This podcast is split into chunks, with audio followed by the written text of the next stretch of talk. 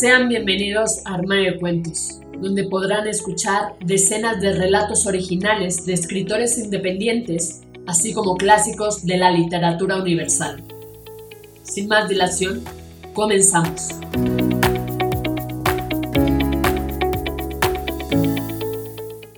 Hola, ¿cómo están? ¿Escuchan Armario de Cuentos? Yo soy Mari Carmen y el día de hoy toca tu cuento hecho audiolibro donde podrán escucharte cientos de personas alrededor del mundo a través de 12 plataformas donde publicamos Armario de Cuentos, entre las que destacan Spotify, iTunes, entre otras. Si quieres saber cómo hacernos llegar tu cuento, entra a la página www.armariodecuentos.com. Dicho esto, damos inicio. Los marginados, de Magdalena Noemí Abdala. Son muchos, son millones y millones sin un número exacto como estadística. Son hombres y mujeres, niños, niñas, adolescentes y adultos mayores. Hay gente blanca, gente albina, colorada y gente de color, que es la raza más sufriente, durante décadas por el racismo de la gente, con una identidad y otra que ni está registrada su existencia. Muchas de esas personas viven en las calles y otras tienen casa, pero por múltiples problemas es como si no la tuvieran, y prefieren dormir en una plaza, en un ferrocarril o lo que sea. Carecen de un amor fraternal, no conocen lo que es recibir un beso ni un abrazo, y tampoco palabras dulces salidas de un corazón sincero. Sobreviven a un mundo imperfecto, un mundo injusto, un mundo corrupto y egoísta. Están vivos porque su corazón late. No entienden de metas ni de fuerza de voluntad. Lo único que tienen en claro es que deben conseguir la comida como sea o mueren. La calle les enseña dos cosas, una negativa, robar y convertirse en delincuentes, o una positiva, marcarse una meta de buscar trabajo y así salir de ella.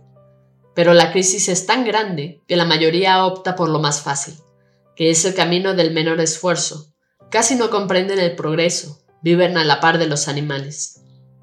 Su piel marcada y lastimada por el frío y los calores excesivos de los tremendos rayos del sol hacen que se enfermen.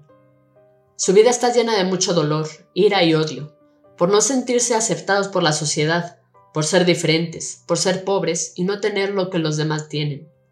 No tienen un círculo familiar, no saben lo que es tener familia, un padre, una madre, un hermano, un amigo real. Su cuerpo desnudo y sus pies descalzos caminando entre la gente pidiendo de comer o robándola. Sus ganas de vivir y de morir al mismo tiempo es desgarrado realmente, y con tal de sobrevivir como pueden, no conocen los límites. Roban, maltratan y asesinan. Nada les importa ya. Dicen que tienen la vida jugada ya, porque no tienen nada.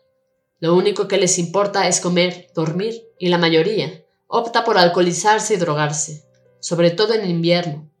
Creen que la droga y las bebidas fuertes los van a hacer aguantar las escarchas y los fríos en demasía.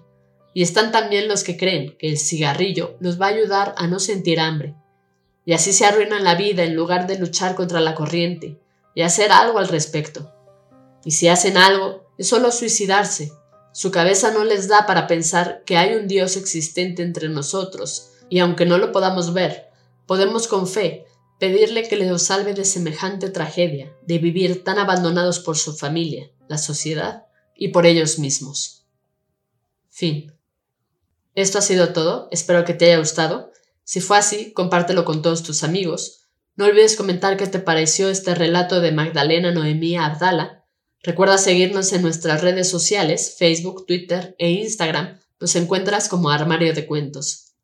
Con esto me despido. Cuídate mucho. Hasta la próxima.